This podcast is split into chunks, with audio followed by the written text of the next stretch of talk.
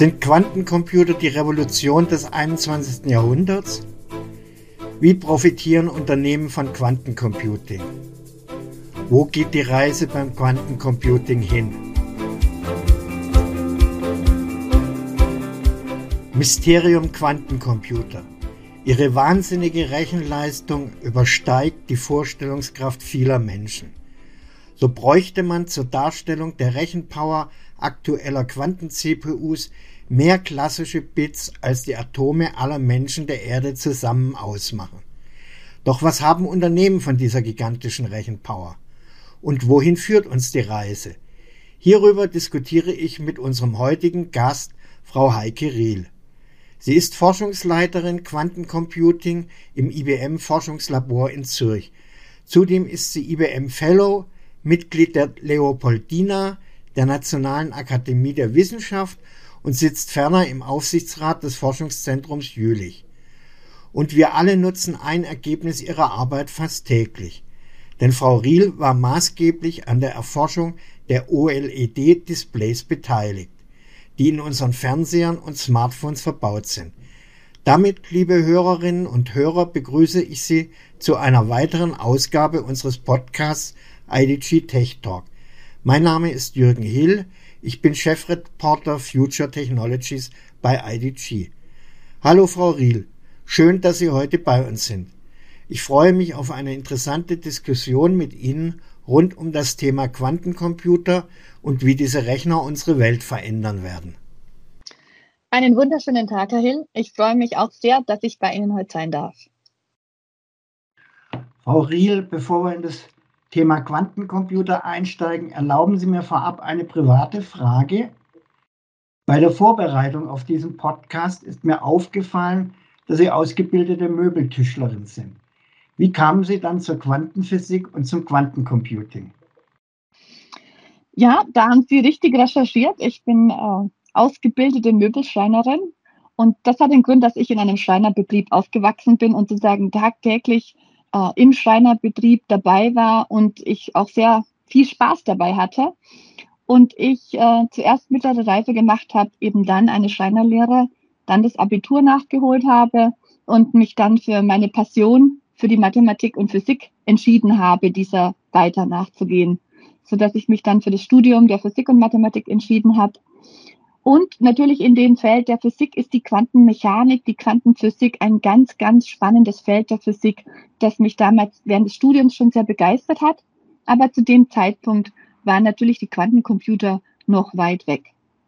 Wo Sie gerade Quantenmechanik erwähnen, das erinnert mich an meine, an meine Schulzeit. Und ich weiß noch, ich hatte am Schluss, wenn es um Quantenmechanik ging, immer Kopfschmerzen.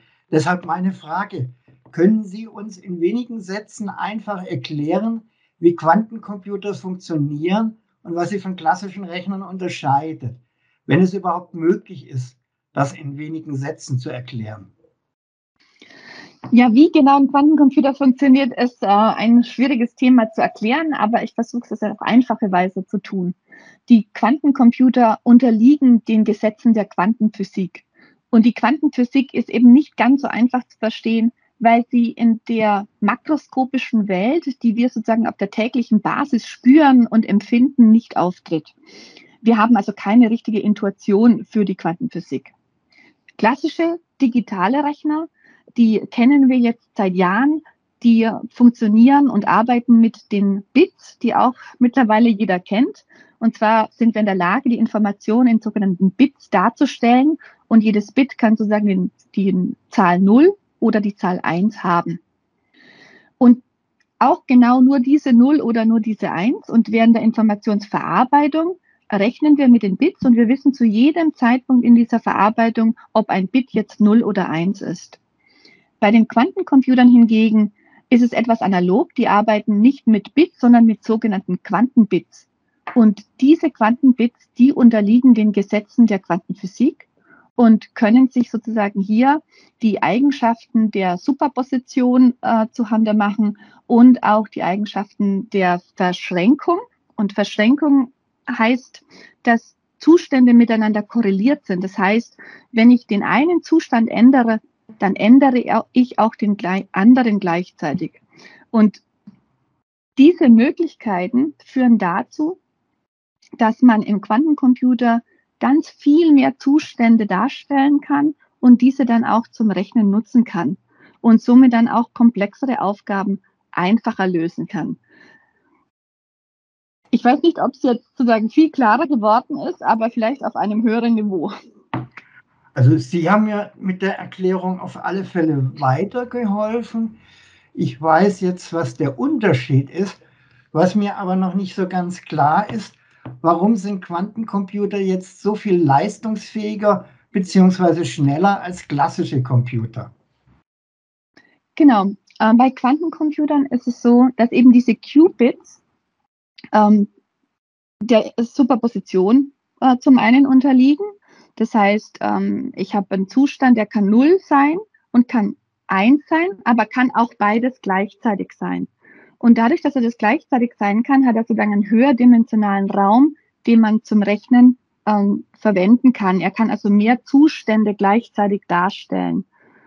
Und auf der anderen Seite durch diese Verschränkung ähm, kann man sozusagen dann eben diese Korrelation auch, die Zustände können sich gegenseitig beeinflussen. Und das führt dazu, dass die Leistungsfähigkeit von Quantencomputern exponentiell ansteigen. Das heißt, wenn ich ein Qubit habe, dann kann ich ähm, mit zwei Qubits dann einen Raum darstellen, der zwei hoch zwei ist, also vier Zustände. Wenn dann mit drei Qubits kann ich zwei hoch drei, also acht. Man mhm. sieht schon, das steigt exponentiell an.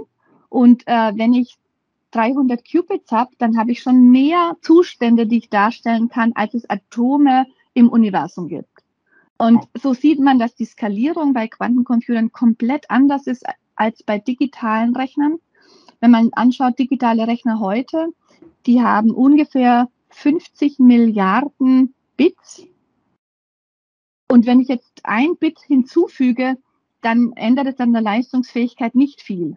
Wenn ich aber zu, zu Qubits, ein, also zu einem Prozessor mit einigen Qubits ein Qubit hinzufüge, dann verdopple ich theoretisch die Leistungsfähigkeit. Das heißt, die Skalierung der Leistungsfähigkeit ist exponentiell und somit ganz anders als bei digitalen Rechnern. Und das ist das enorme Potenzial, was wir in Zukunft erschließen wollen. Sie sprachen gerade davon, in Zukunft erschließen wollen. Quantencomputer gibt es ja auch heute schon. Wie kann ich denn als Unternehmen schon heute von dieser Rechenleistung profitieren? Genau, wir, ähm, da lohnt sich mal zu schauen, wo stehen wir denn? Ähm, wir haben jetzt äh, vor fünf Jahren den ersten Quantencomputer über die Cloud zur Verfügung gestellt. Der hatte damals fünf Quantenbits. Und vor zwei Wochen erst haben wir den neuen Prozessor ähm, gezeigt, der 127 Quantenbits hat. Also wir haben da einen Riesenschritt auch in den letzten Jahren gemacht. Und die 127 Qubits, die kann man mit klassischen Rechnern schon nicht mehr simulieren wie die sich verhalten. Also bisher konnte man sozusagen noch die Anzahl der Qubits auch mit klassischen Rechnern simulieren, aber jetzt mit 127 Qubits, diese Rechner kann man nicht mehr simulieren. Und ähm, die Aufgaben, die wir jetzt heute lösen können, ähm, sind nahe dran, einen Vorteil zu bieten gegenüber klassischen Rechnern, aber wir sind noch nicht ganz da. Also den sogenannten Quantenvorteil zeigen zu können, ist wirklich top auf unserer Liste äh, und wir wollen das in den nächsten zwei Jahren schaffen, dass wir in einem Problemfeld zeigen können, dass Quantencomputer besser sind und einen Mehrwert für reale Probleme bieten im Vergleich zu klassischen Rechnern. Sie sprachen gerade in naher Zukunft die Quanten-Advantage zu erreichen oder auch Quanten-Supremacy. Wenn Sie in die Zukunft blicken, was wird dann mit Quantencomputern im Business-Umfeld möglich sein oder möglich werden? Genau. Ähm, wir untersuchen, also wir entwickeln auf der einen Seite Quantencomputer weiter, ähm, sowohl von der Hardware als auch über die äh, Compiler, Software und auch die Anwenderfreundlichkeit. Und äh, auf der anderen Seite entwickeln wir natürlich auch untersuchen, für welche Probleme Quantencomputer besonders gut geeignet sind. Weil Quantencomputer werden in den nächsten 10, 15, 20 Jahren die klassischen Computer nicht ersetzen, sondern sie werden ähm, benutzt werden, um bestimmte Probleme zu lösen, wo sie einen Mehrwert bieten, die klassische Computer eben nicht äh, ideal lösen können. Und da gibt es viele verschiedene Probleme. Das sind zum Beispiel Optimierungsprobleme. Ähm, Sie kennen vielleicht das klassische ähm, Traveling Salesman Problem, ähm, wo man mit eben auch ein Problem, was exponentiell in der Komplexität skaliert. Und das sind eigentlich genau die Probleme, die man mit Quantencomputern auch angehen möchte. Denn hier gibt es ähm, keine exakten Algorithmen ähm, für die klassischen Systeme und Quantencomputer könnten hier den, einen besonderen Mehrwert bieten. Das andere ist auch ein Bereich im, für Materialherstellung, Materialentwicklung. Und man spricht auch, dass Qubits sich so verhalten wie künstliche Atome. Und da sieht man schon die Analogie zu den Materialien, zu den Molekülen. Denn die Moleküle verhalten sich eben auch oder unterliegen auch der Quantenmechanik, den Gesetzen der Quantenphysik. Und man kann sozusagen das Problem eines Moleküls auf den Quantenprozessor mappen und damit wesentlich besser lösen. Also diese ähm, ähm, Probleme oder diese ähm, Vielteilchenproblematik, äh, die man bei den Molekülen hat, dass die Elektronen miteinander agieren und auch hier die Gleichungen sehr, sehr komplex werden und wir ja eigentlich in der Physik und Chemie nur Approximationen verwenden, die manchmal gut sind, aber eben auch in vielen Fällen schlecht sind und wir deshalb keine guten Vorhersagen machen können, wie sich Proteine falten, wie bestimmte Materialien äh, die Eigenschaften sein werden, weil wir das eben nicht gut genug vorhersagen können. Und da erhoffen wir uns mit dem Einsatz von Quantencomputern wirklich reale Probleme zu lösen, die einen Mehrwert in der Industrie bieten und hier eben verschiedene Industrien abgedeckt werden. In der Pharmaindustrie braucht es neue Moleküle für Medikamente in der normalen Chemie neue Farben, leichtere Materialien für die Autoindustrie oder auch für die Bauindustrie. Also hier kann man ganz viele Batterien ist ein Thema, mit dem wir uns beschäftigen. Wie kann man die Leistungsfähigkeit von Batterien weiter erhöhen? Wie können wir die Chemie innerhalb der Batterie auch besser verstehen, die eben auch nicht leicht experimentell zu charakterisieren ist?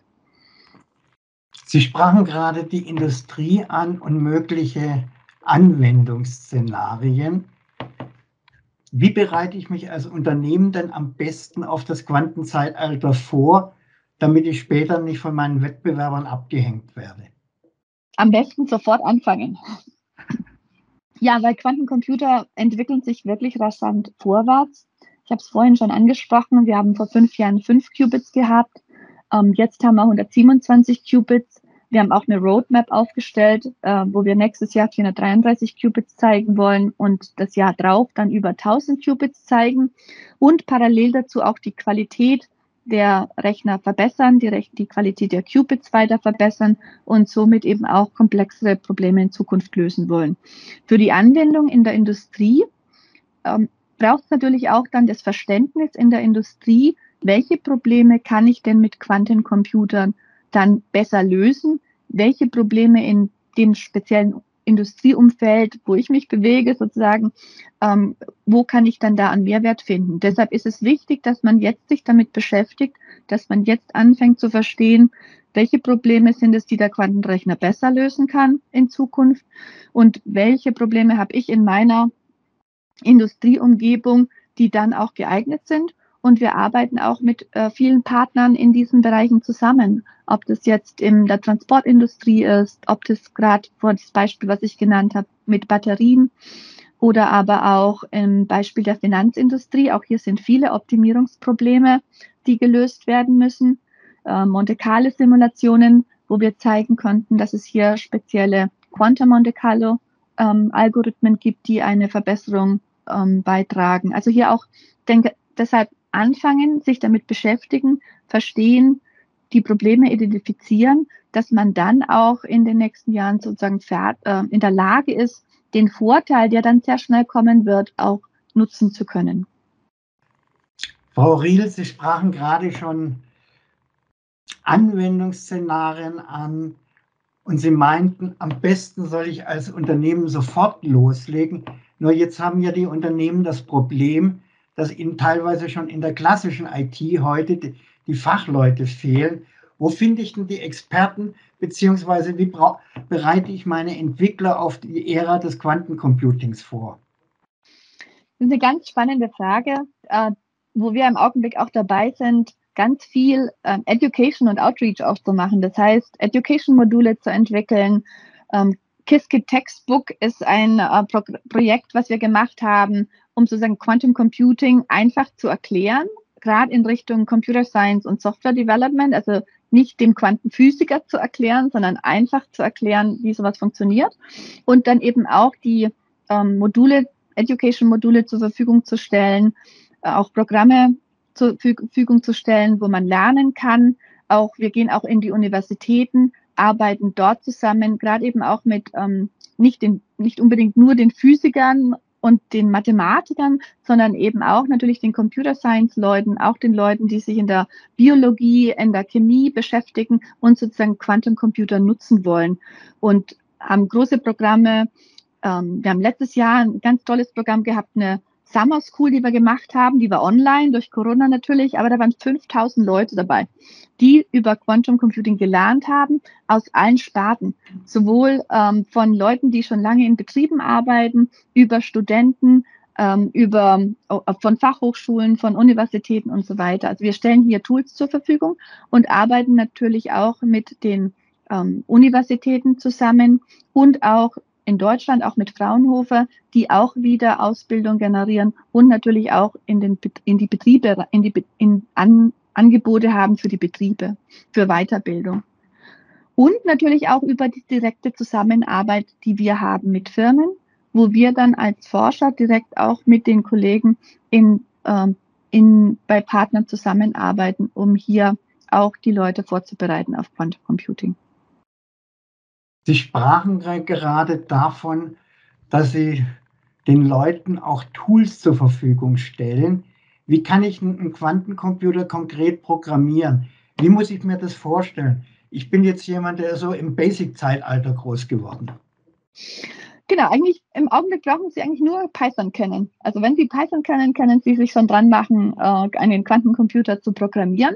Wir wollen es natürlich immer einfacher machen, und bessere Tools zur Verfügung stellen, damit man als Software-Developer auch immer weniger sozusagen Ahnung haben muss von Quantum Computing, von Quantenphysik äh, direkt. Das Ziel ist, dass man als Software-Developer dann sozusagen mit den Tools, die man kennt, mit der Sprache, die man kennt, ähm, Quantencomputer programmieren kann. Und im Augenblick ist es so, dass man, dass wir über Qiskit, Qiskit ist ein Open Source Software, äh, das wir aufbauen, wo wir dann wirklich die Tools eben entsprechend ähm, entwickeln wollen. Und das heißt natürlich, wir fangen an, am Anfang sehr nahe an der Hardware, entsprechend äh, als Kernel Developer, wo man die, die direkte Sprache mit der, mit der Hardware. Die, äh, Qiskit ist auch, so, auch Hardware-agnostik, das ist auch ganz wichtig. Nach den Kernel Developers, die sozusagen programmieren die ähm, Quantum Circuits, die dann als Primitives von den Algorithmen-Developer entwickelt werden, um entsprechende Algorithmen zu ähm, programmieren. Und diese Tools, die dann von den Algorithmen äh, Developern rauskommen, die können dann von den äh, sogenannten Application Developern verwendet werden, die dann eigentlich sozusagen ihr Problem dann nicht äh, mehr abstrakt darstellen können und von die, auf die entsprechenden Algorithmen zugreifen können. Und so haben wir diesen Stack aufgebaut. Da entwickeln wir die entsprechenden äh, Software dazu, eben Open Source. Und natürlich ist da auch jeder willkommen, hierzu beizutragen. Und ähm, die Quantum Application Module, die wir bauen, die können dann auch sehr einfach benutzt werden von Software-Developern und eingebaut werden. Also hier gibt es ganz viel und anfangen äh, kann man auch ganz einfach. Wir haben ähm, ein Qiskit Textbook. Ähm, das ist frei verfügbar, Open Source verfügbar. Da kann sich jeder einlesen und da ist eben am Anfang auch Quantenmechanik etwas erklärt und dann geht es aber gleich in die Programmierung mit Beispielen, mit Jupyter Notebooks, die verwendet werden können und so weiter. Ich möchte nochmal auf den Punkt zurückkommen, den Sie vorher ansprachen. Nämlich, dass Sie mit der Eagle CPU jetzt den ersten Prozessor mit über 100 Qubits haben. In zwei Jahren wollen Sie bei 1000 Qubits sein. Wo geht denn die Reise hin? Es gibt immer verschiedene technische Schritte. Und ganz wichtig ist natürlich, dass wir analog wie auch bei den klassischen Rechnern die Anzahl der Qubits erhöhen müssen. Aber das reicht nicht aus. Wir müssen auch die Qualität der Qubits erhöhen. Und im Augenblick haben die Qubits noch, ähm, noch Fehler. Da gibt es noch Fehlerraten. Wenn ich sozusagen die Gates auf die Qubit anwende, können Fehler passieren. Und diese Fehler sind eben etwas schwieriger auszugleichen als im klassischen Fall. Und das hängt eben auch mit der Quantenphysik zusammen. Und mit 1000 Qubits aber kann man sozusagen ähm, dann hoffentlich auch Quantum Error Correction, also Quantenfehlerkorrektur mit integrieren. Und das ist sogar ein ganz wichtiger Meilenstein, den wir dann eben auch Ende 2023 schaffen wollen, dass wir diese Fehlerkorrektur zeigen können und dann eben auch Quantencomputer weiter skalieren können. Und um diese Fehlerkorrektur zeigen zu können, müssen wir auf der einen Seite natürlich in der Lage sein, technisch diese Prozessoren mit über 1000 Qubits zu bauen. Auf der anderen Seite verbessern wir parallel die Qualität der Qubits. Da sind auch Physiksexperimente, weitere Experimente, um die, den Aufbau der Qubits zu verändern, die Materialien zu verbessern, die Prozessierung zu verbessern und natürlich auch dann die ganze Elektronik, die dann auch noch mit reinspielt, und die Architektur, sprich auch wie Quantencomputer mit klassischen ähm, Computern miteinander agieren und sozusagen die Algorithmen, die oft eben auch ein Zusammenspiel der Quantencomputer und der klassischen Computer brauchen, ähm, sozusagen miteinander zu optimieren. Und diese Dinge werden weitergehen, werden weiter verbessern. Und dann, ja, dann geht die Reise weiter, um eben die immer komplexere Probleme zeigen zu können, immer komplexere Pro Aufgaben lösen zu können, die relevant für die Industrie sind und einen Mehrwert bieten. Ich denke, man kann vielleicht auch so sehen, wie man das in den klassischen, von den klassischen digitalen Rechnern her kennt, wenn man Ende der 60er, Anfang der 70er Jahre die Prozessoren anschaut, die damals 4000 Transistoren hatten und ähm, auch nicht so viel konnten, wie sie das heute tun. Und ich glaube, so ungefähr muss man diesen Pfad sich auch vorstellen, dass man anfängt, erste Anwendungen zu finden, die einen Mehrwert bieten, die einen wirtschaftlichen Vorteil bieten und dann einfach die ähm, Aufgabenstellungen, die gelöst werden können, erweitert und damit natürlich auch den Mehrwert der Quantencomputer erhöht. Sie sprachen gerade von einer Quanten-CPU, im Fachjargon auch als QPUs bekannt im Gegensatz zu den CPUs, die wir bislang kannten, die in zwei Jahren, wenn ich das gerade richtig im Kopf habe, 1000 Qubits haben soll oder was sogar schon nächstes Jahr. Wo werden der Unterschied für mich als Anwender, wenn ich jetzt statt 1000 Qubits dann fünf Jahre später plötzlich 5000 Qubits hätte? Da ist die Idee, dass man wirklich auch dann ähm, größere Probleme lösen kann. Also wenn man jetzt zum Beispiel Moleküle anschaut, dann ähm, braucht man, äh, dann ist natürlich die, die, wenn ein Molekül größer wird, wird, braucht man mehr Qubits, um das zu lösen, exakt lösen zu können. Und äh, genauso, wenn man Optimierungsprobleme lösen möchte, wenn man mehrere Parameter hat und so weiter, brauche ich eben auch äh, eine größere Anzahl von Qubits. Und äh, so muss man sich das vorstellen, dass man dann eben auch eine Anwendungsroadmap sozusagen definiert. Welche Anwendungen kann ich denn mit welcher Größe des Prozessors lösen? Heute bekomme ich Quantenrechenleistung quasi aus der Cloud. Werden wir künftig Quantencomputer auch on-premises bei den Unternehmen sehen oder wird Quantencomputing lediglich ein Thema für ein paar High-Performance-Computing-Rechenzentren bleiben? Ich glaube, dass sich hier das auch sehr stark in die Zukunft ähm, entwickeln wird. Im Augenblick ist es so, dass die beste Methode, Quantencomputer zu liefern, über die Cloud ist. Denn Quantencomputer sind noch komplexe Systeme, die sind auch noch sehr groß, die müssen gekühlt werden auf tiefe Temperaturen und sozusagen nicht noch, noch nicht am Handgelenk tragbar. Das heißt, über die Cloud ist wirklich eine der besten Lösungen. Auch weil sich natürlich die Leistungsfähigkeit der Quantencomputer im Augenblick sehr stark entwickelt und man über die Cloud Zugriff zu all den Möglichkeiten, zu all den Prozessoren hat, die im Augenblick entwickelt werden. Auf der anderen Seite haben wir auch erste Systeme schon on-premise geliefert. Und äh, zwar den ersten Quantencomputer, die, äh, den wir ausgeliefert haben, der ging nach Deutschland. Das war für uns auch ein ganz, ganz spannender Erfolg in Zusammenarbeit mit der Fraunhofer Gesellschaft, die diesen Quantencomputer jetzt zusammen mit ihren Partnern nutzt, die auch wirklich gemeinsam mit der Industrie in Deutschland hier Innovation schnellstmöglich in Deutschland auf den Weg bringen will. Wir haben auch ein System nach Japan geliefert, ähm, auch hier ähm, an die Universitäten. Äh, der wird gehostet von der IBM und wird genutzt von den Universitäten mit ihren industriellen Partnern. Natürlich ist es für die HPC, ein, auch also für High Performance Computing, ein ganz wesentlicher Punkt, dass die natürlich auch Quantencomputer und klassische Computer sehr nahe aneinander bringen, sozusagen auch on-premise gerne haben möchten als nächsten Schritt, weil man natürlich ähm, die Lösung der Algorithmen oft ein Zusammenspiel von klassischem Computer und Quantencomputer braucht und deshalb hier eine Nähe dieser beiden Systeme auch von Vorteil ist. Wie sich das in Zukunft entwickelt, ob wir auch neue Technologien finden, dass wir Quantencomputer in Zukunft weiter miniaturisieren können und dann vielleicht am Handgelenk tragen, das werden wir in sicher 20, 30, 40, 50 Jahren sehen. Sie, sprachen gerade das Thema Zukunft an. Ich lese in den Medien immer wieder, dass Quantencomputing auch den Hackern nutzen würde, damit sie komplexere Verschlüsselungen relativ schnell knacken können.